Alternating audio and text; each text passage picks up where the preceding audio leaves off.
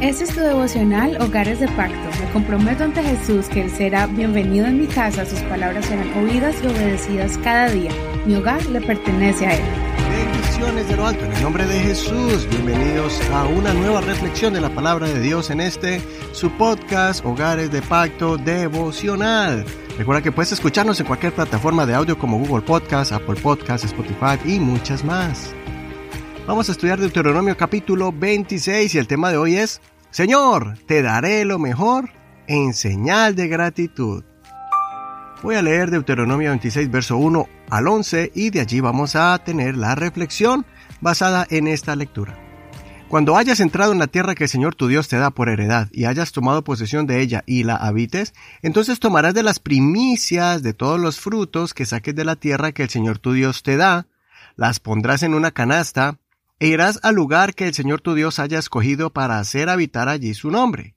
Vendrás al sacerdote que haya en aquellos días y le dirás, Reconozco hoy ante el Señor tu Dios que yo he entrado en la tierra que el Señor juró a nuestros padres que nos daría. El sacerdote tomará la canasta de tu mano y la pondrá delante del altar del Señor tu Dios.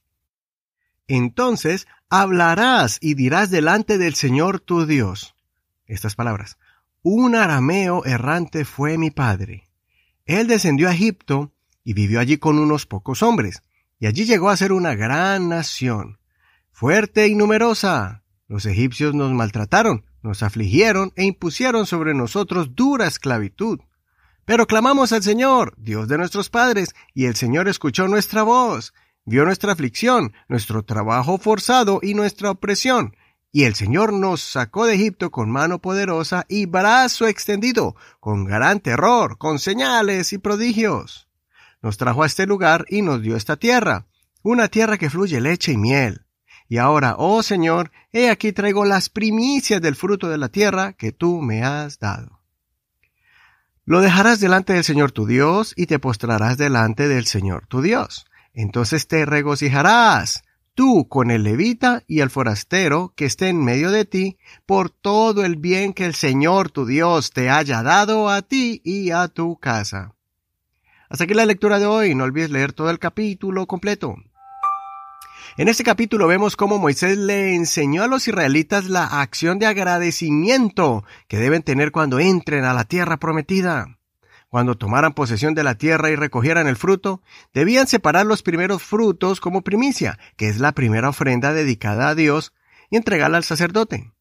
La parte especial de este momento solemne es que debían pronunciar una declaración importante, donde debían hacer memoria de su pasado, recordando sus orígenes. Que su padre Abraham era un anciano que Dios escogió, que sus descendientes vivieron en Egipto y luego fueron sometidos a esclavitud y suplicaron al Señor que los salvara. Y Dios los oyó, salvándolos, liberándolos y regalándoles esa tierra llena de abundancia. Esto nos muestra que todos debemos hacer lo mismo. Debemos al Señor ponerlo siempre como prioridad. Que todas las mañanas ofrezcamos al Señor los primeros frutos de nuestro día en oración que podamos ofrecer adoración y alabanza al Señor con los primeros movimientos de nuestro cuerpo y las primeras palabras de nuestra boca. Que los primeros pensamientos que tengamos sean el recordar las bondades y las misericordias del Señor con nosotros. También, cuando tú estés por entregar los diezmos y ofrendas en el canasto o en el alfolí o en el cobre destinado para esto en la congregación, Primero, toma unos segundos para pensar de dónde Dios te sacó y a dónde te ha llevado. Recuerda esa oración desesperada que hiciste cuando más necesitabas del Señor y Él te escuchó.